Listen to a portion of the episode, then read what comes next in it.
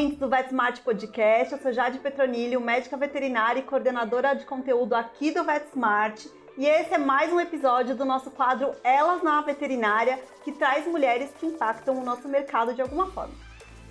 E eu sou a Natália Sanches, analista de marketing aqui de VetSmart, e queria lembrar vocês que além do formato de podcast, nosso quadro também está disponível no formato videocast. É isso mesmo, Nath. Hoje a gente está recebendo aqui a doutora Joelma Ruiz, a psicóloga super querida dos médicos veterinários, principalmente por ajudar a gente a manter a saúde mental, né? Deixar tudo aí bem em dia e também ajudar os tutores de pets a lidarem com questões tão delicadas como o luto, né, Joelma? Seja muito bem-vinda, Joelma. Estamos muito felizes de te receber aqui. Com certeza você é uma unanimidade quando o assunto é psicologia entre os veterinários. Eu que agradeço o convite. Saber que uma psicóloga foi convidada para elas na veterinária, né? Isso só mostra o quanto é importante a gente ter vários saberes para lidar com essa difícil tarefa que é cuidar do amor de alguém e cuidar da gente, né? Então acho que a gente precisa mesmo de veterinários, psicólogos, advogados, marketing. A gente precisa de vários saberes para juntos a gente chegar a esse objetivo, né? Que é o bem-estar de todos os envolvidos. Joelma, para começar, conta um pouco pra gente sobre a sua trajetória e o que, que te fez optar por trabalhar principalmente com os médicos veterinários. Bom, eu iniciei a minha carreira na psicologia hospitalar, em hospital. Eu fiz psicologia para ir para o hospital. E eu iniciei num hospital humano. Eu não tinha vínculo nenhum com o animal, eu não conhecia essa relação. E eu trabalhava nas últimas 48 horas de vida do paciente humano. Então, cuidados paliativos intensivos, né? No processo do morrer. E a gente perguntava o que que essa pessoa, o que que a gente podia fazer, quem ela queria ver, o que ela gostaria de ouvir, o que ela gostaria de comer, quando possível comer, né? Que nem sempre. E para minha surpresa, essa pessoa não queria ver a mulher, o filho e sim o seu animal de estimação. E aquilo começou a me trazer inquietações, né? Como assim? Não quero ver o meu filho humano, não quero ver a minha mulher, mas sim o meu animal de estimação. E um senhor em especial que me chamou muito a atenção, que ele falava: Eu quero ver a minha gata, eu quero ver a minha gata. E eu achava que era um senhor de uns 70 anos. Eu falei: Ah, namorada, né? Mulher não é, gata. e aí fui lá no prontuário, viúvo, falei, namorada. Falei, onde eu consigo o contato da Madalena? Ele, a Madalena tá na minha casa, é minha gata de quatro patas. Nossa. E ali eu entendi um pouco desse significado, uhum. né? É, falei com a família, a família trouxe fotos, trouxe pertences dessa gata e ali ele se despediu dessa gata e morreu. Então ele precisava se despedir dessa gata. E aí eu comecei a me questionar como será o contrário, né? Os animais internados e os familiares querendo ver. Fiz uma, uma lista das principais UTIs de São Paulo. Isso a gente está falando em 2012, uhum. já tem algum tempo. E para minha surpresa, né, é, eu conheci a Andresa, que já conhecia o trabalho da psicologia na veterinária ela conhecia nos Estados Unidos uhum. e ela me deu a oportunidade de iniciar dentro da UTI, porque né, não preciso dizer o quanto foi difícil. Que as pessoas falam, o que, que faz uma psicóloga na veterinária, né? E atuando ali com os clientes no momento de internação, no momento da morte, eu percebi que o veterinário também precisava de ajuda. Eu percebi, eu percebi que a minha equipe também ficava desconfortável diante da morte, diante da perda, e aí eu comecei a instrumentalizá-los. Eu comecei a falar para eles o que é luto, como que as pessoas reagem, porque eu acredito muito que muitas vezes a gente julga, né? Porque a gente não tem informação. Então eu julgo porque a pessoa reage daquela forma, porque eu não sei que é um processo de luto. Aí comecei a é, trabalhar com a equipe, apoiar a equipe, criar espaços de escuta. Como é para você é, fazer esse procedimento? Como é para você dar essa notícia? E aí comecei a trabalhar com eles e entender que a gente precisava cuidar da equipe para que a equipe pudesse cuidar tanto do paciente quanto da família do paciente. E agora eu praticamente trabalho no consultório com, a, com instrumentalizando os veterinários e atendendo no consultório. Ai, que lindo. Fiquei quase. fui segurando a emoção aqui, da, da minha gata, minha gata, minha gata, minha gata de quatro patas. Muito fofo. Muito fofo. Joelma, e você acha que os profissionais da nossa área, de forma geral, eles estão pouco preparados para lidar com o estresse, com os problemas do dia a dia, com as frustrações? Eu acho que não só na nossa área, né? Na área da saúde em geral. Nós não temos uma disciplina de situações de, de, gerenciar emoções, nós não temos uma disciplina de luto. Eu não tive na psicologia uma disciplina, tive que fazer uma especialização. Nós não falamos de perdas cultural, né? Nós, falamos, nós não falamos de morte. Então, não só na nossa área. Nós precisamos sim iniciar ali na faculdade, na medicina humana, na medicina veterinária, na psicologia, tem que ter disciplinas para a gente lidar com situações adversas, com situações de estresse, sem dúvida. Nós somos treinados a salvar, nós somos treinados a cuidar, nós não somos treinados a perder. Eu perdi paciente nessa pandemia, eu não, nunca fui treinada a perder paciente. Né? E precisamos sim, somos poucos treinados, sem dúvida sociedade como um todo, né, lida com o luto de uma forma muito distante, né, Joelma? Sim, é um tabu, né, falar de perdas. A gente olha nas redes sociais, a gente tem o hábito de colocar os nossos melhores momentos nas redes sociais. Então, agora eu trabalho na Pet Love. Ninguém coloca, fui demitido da Pet Love. Nós não temos esse hábito de dividir perdas, né? Nós temos o hábito de dividir é, conquistas, de dividir ganhos, e sim, é cultural, mas precisamos falar a respeito, né? Precisamos. O luto é algo que é aprendido. Precisamos falar a respeito de luto, precisamos falar sobre saúde mental. Precisa... A pandemia trouxe um pouco desses assuntos e tem que ser dito e tem que ser e a informação correta, né? Uhum. Que esse é, é o principal fator. Que infelizmente a gente tem muita informação incorreta. Inclusive, Joelma, você citou aqui a saúde mental, né? Toda vez que a gente fala de saúde mental aqui no VetSmart, a nossa audiência vai lá pro alto e ao mesmo tempo, assim, que a gente percebe, né, que a gente está então dando uma informação adequada, né, que a gente está dando um suporte para essas pessoas, acho que isso também chama a nossa atenção para uma questão mais delicada que mostra pra gente o quanto o médico veterinário realmente precisa desse apoio, né? Como que você costuma orientar e trabalhar com isso no seu dia a dia? Sim, é, eu acho que a gente tem que entender o contexto que nós estamos inseridos, né? Nós falamos muito de vínculo afetivo, nós falamos muito de amor, e o médico veterinário, em específico, ele ama o que faz. Então, quando eu amo o que eu faço, eu tenho mais dificuldade de entender os meus limites, porque eu ultrapasso eles. Porque quando eu não gosto do que eu faço, Deus, oito horas aqui, seis horas, eu olho no relógio e vou embora. Quando eu gosto, eu vou fazendo, né? Eu tenho muita dificuldade em impor esses limites. Mas nós precisamos entender que a perda, o sofrimento, ele não é uma intercorrência. Faz parte da nossa rotina.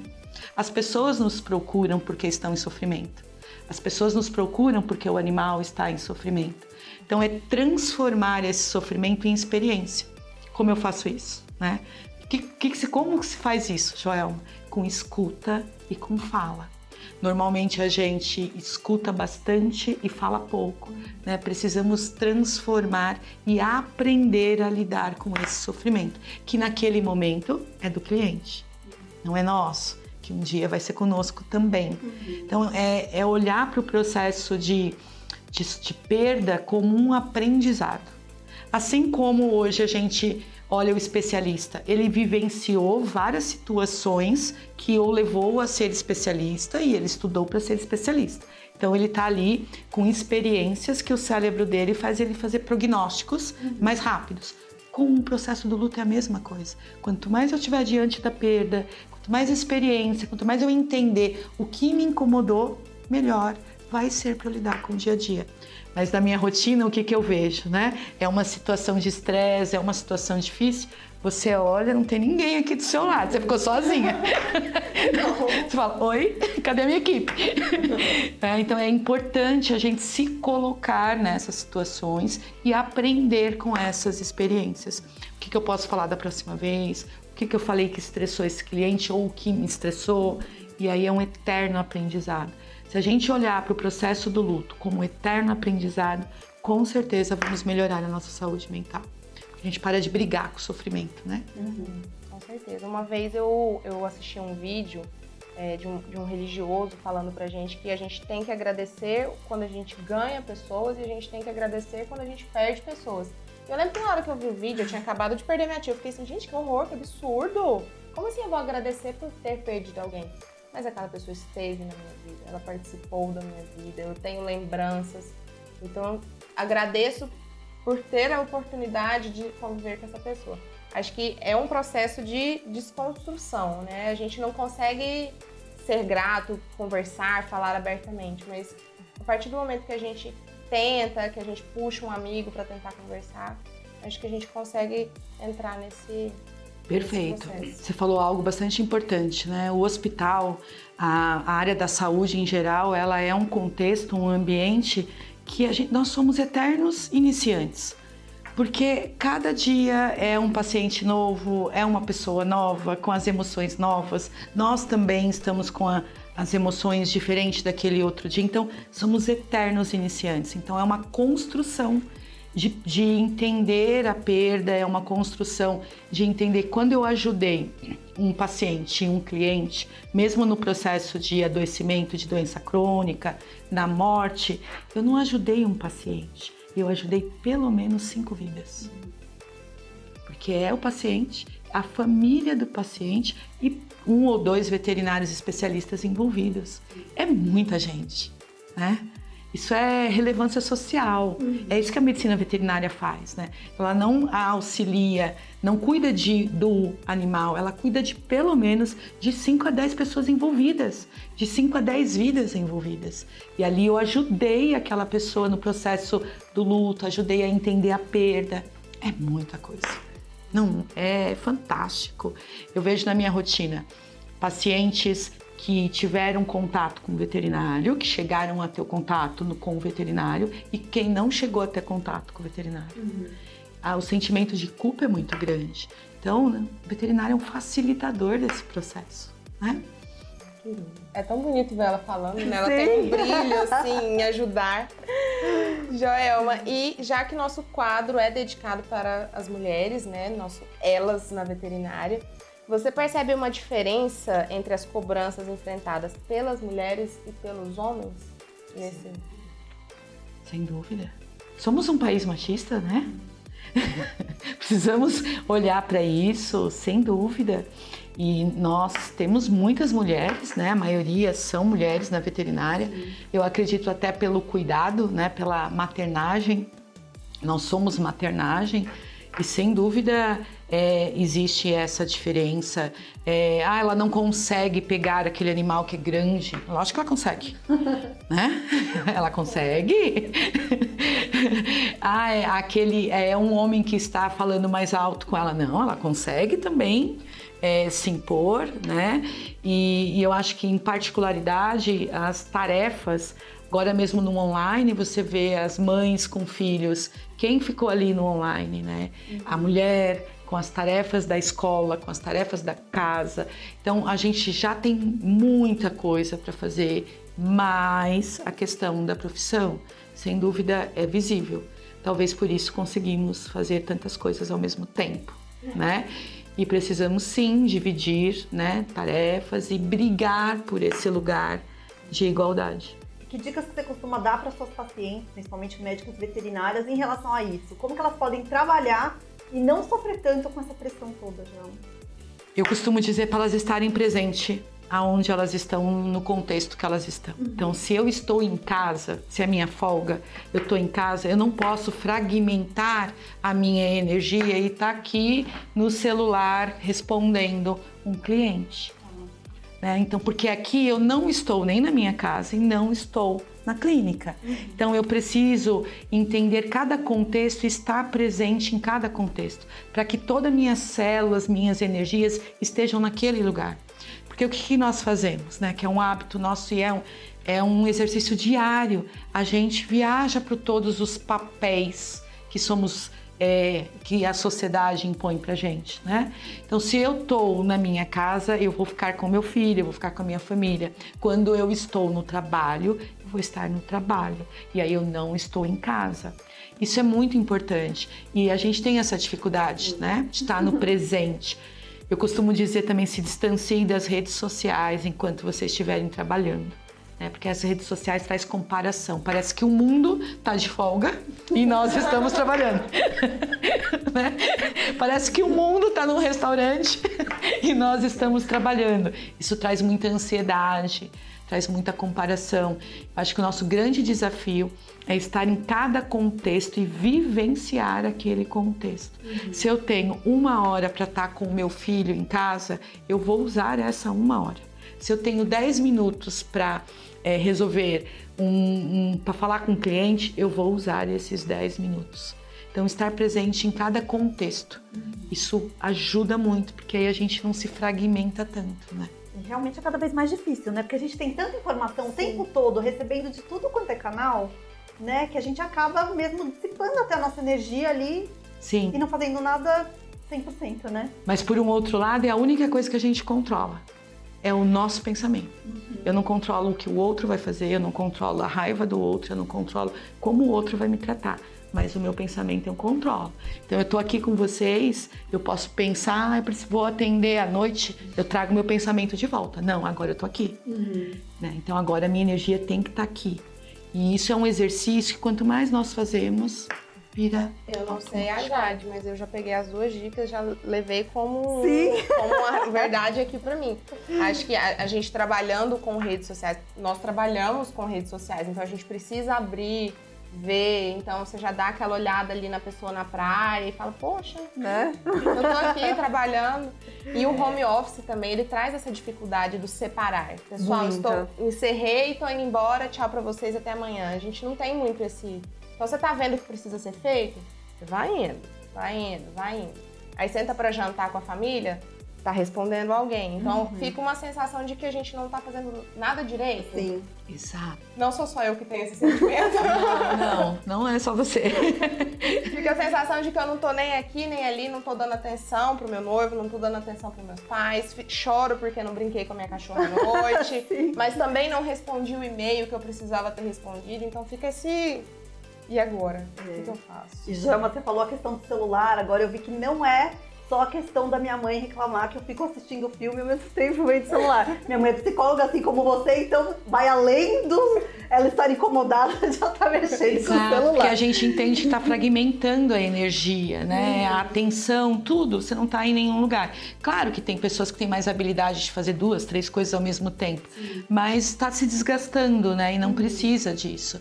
A gente costuma dizer é, que é importante também a higiene do sono na tecnologia. O ideal é que pelo menos duas horas antes da gente dormir, a gente não olhe para telas. E a gente faz o quê? Dorme com o celular do lado, né? E a gente faz o quê? A gente deita para dormir e abre a rede social para dar aquela olhadinha antes, assim. É. Deu aquela insônia, a primeira coisa que vai fazer. Né? Abriu. É. Exato. A gente precisa ter momentos de desconectar da tela, né? Uhum. Por várias razões, né? Pelo, pelo cansaço, pela informação, para a gente se conectar com outras coisas, com relações. Isso é muito importante. Uhum. Legal.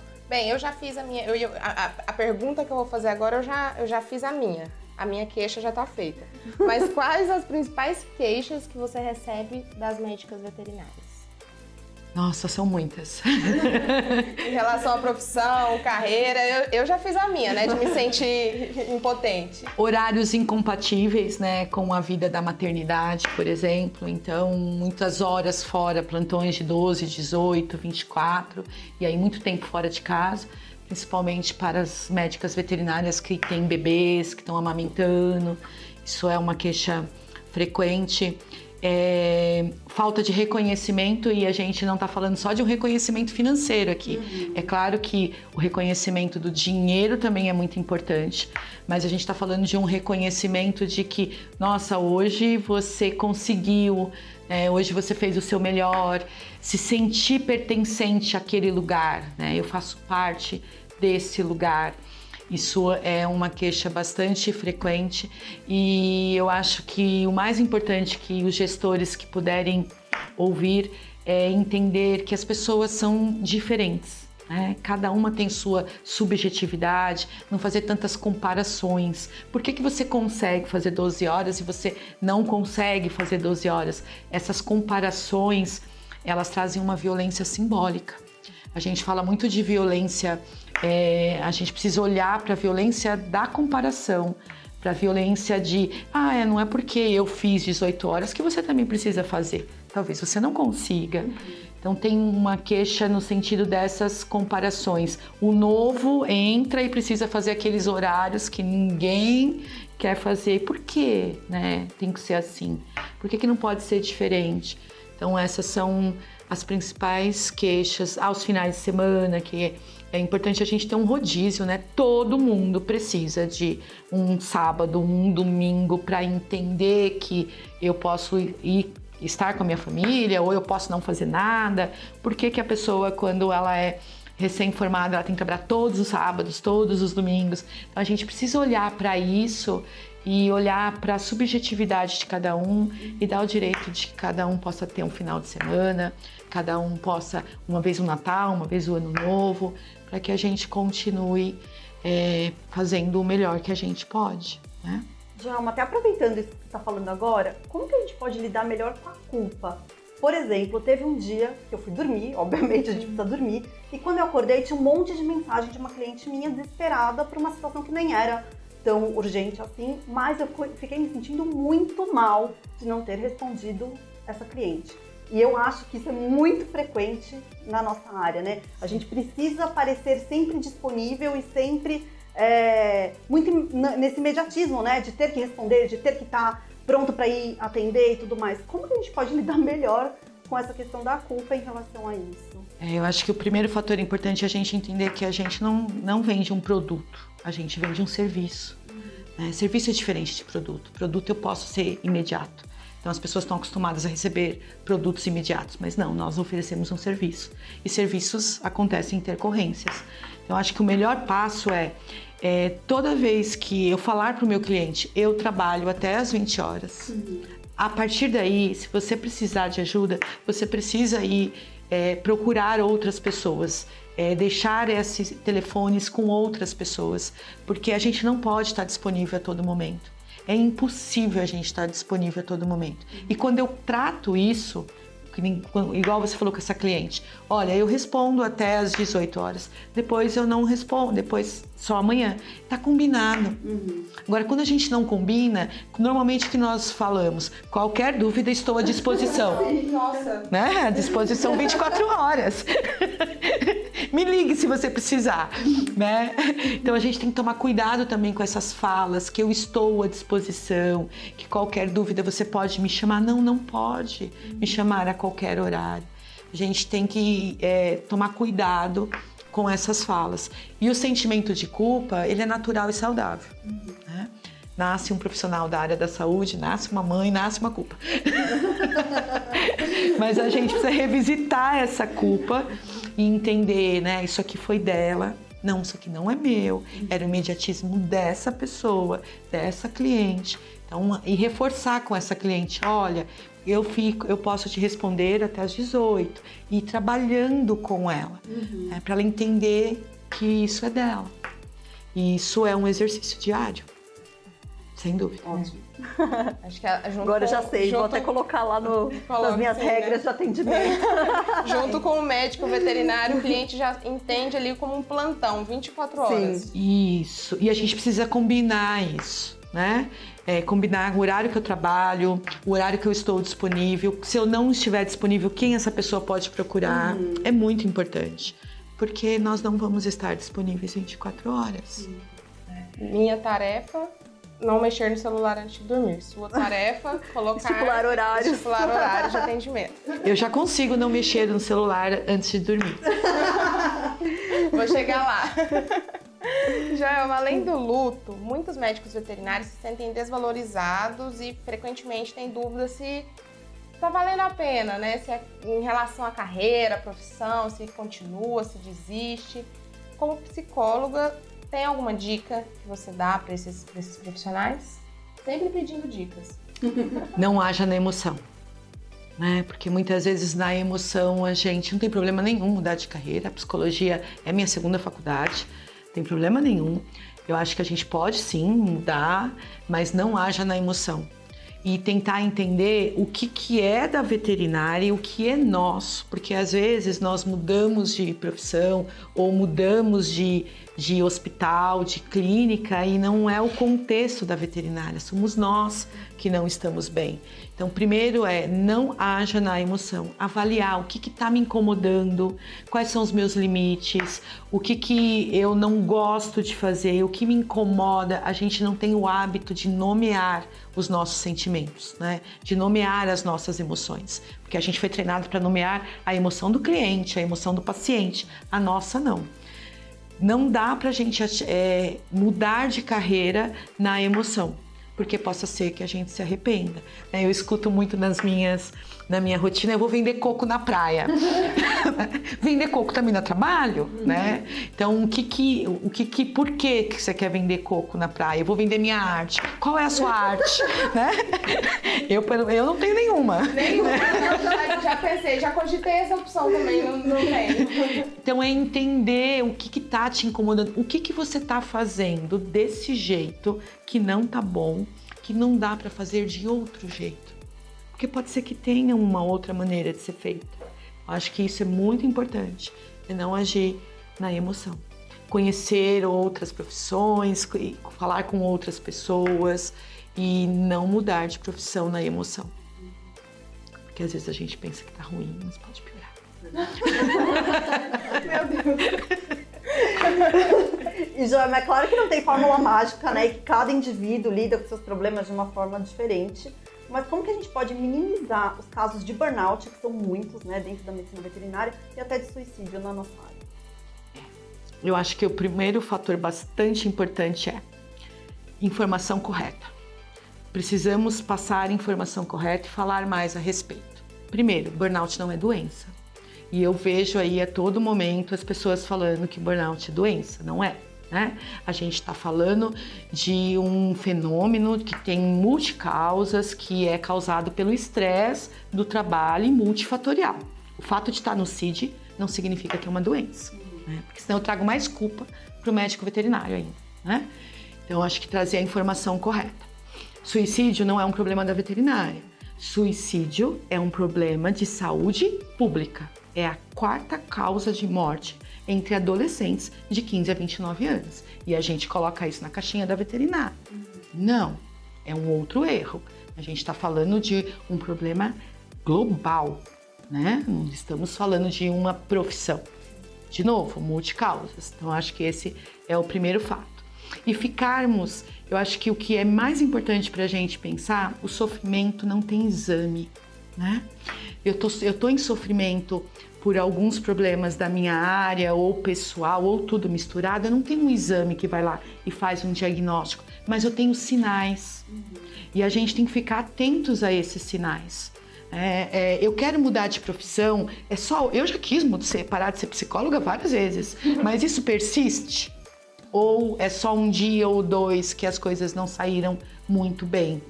O que que eu, eu estou ficando exausta, eu estou com dermatite, com dor de estômago, ansiosa e procurar ajuda se eu tenho esses sinais.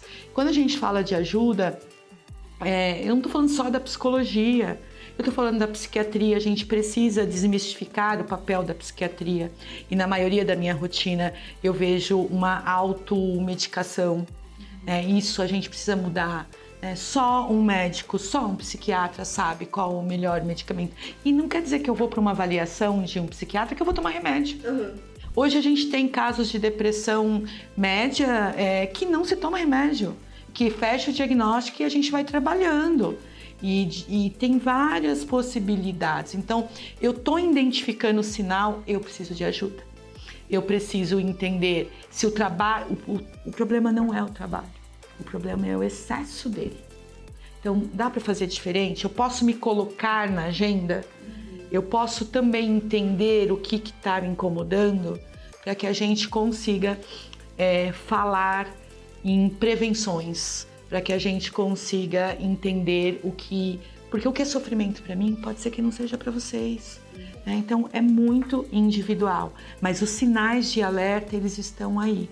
E a gente precisa começar a olhar esses sinais de alerta. Uhum. Então a gente tem uma dor de estômago, a gente pensar ah, foi algo que eu comi, não essa dor de estômago persistir, déficit de memória, dores de cabeça, são sinais que eu não estou bem. Então eu preciso buscar ajuda. Muito bom, muito bom. Ai, não, não quero, não quero acabar. Joelma, infelizmente nosso bate-papo está chegando ao fim e eu quero dizer que foi muito, muito, muito bom ter você aqui com a gente. Muito obrigada por aceitar nosso convite e conversar com a gente. Eu que agradeço, foi, é um grande prazer.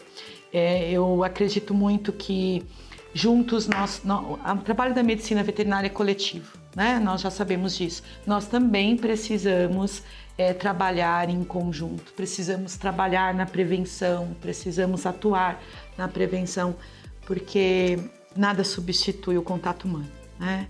A gente pode ter vários maquinários, mas nada vai substituir a presença do médico veterinário, não tenho dúvida disso. Bom, as nossas portas estão sempre abertas para Joelma, Com né? Certeza. Vamos combinar de fazer um parte 2 desse episódio? Eu, por mim, tá, tá aceitei. Até breve. E lembrando que nosso quadro Elas na Veterinária sai a cada 15 dias e traz aqui mulheres incríveis como a Joelma. Tchau, muito obrigada e até o próximo episódio.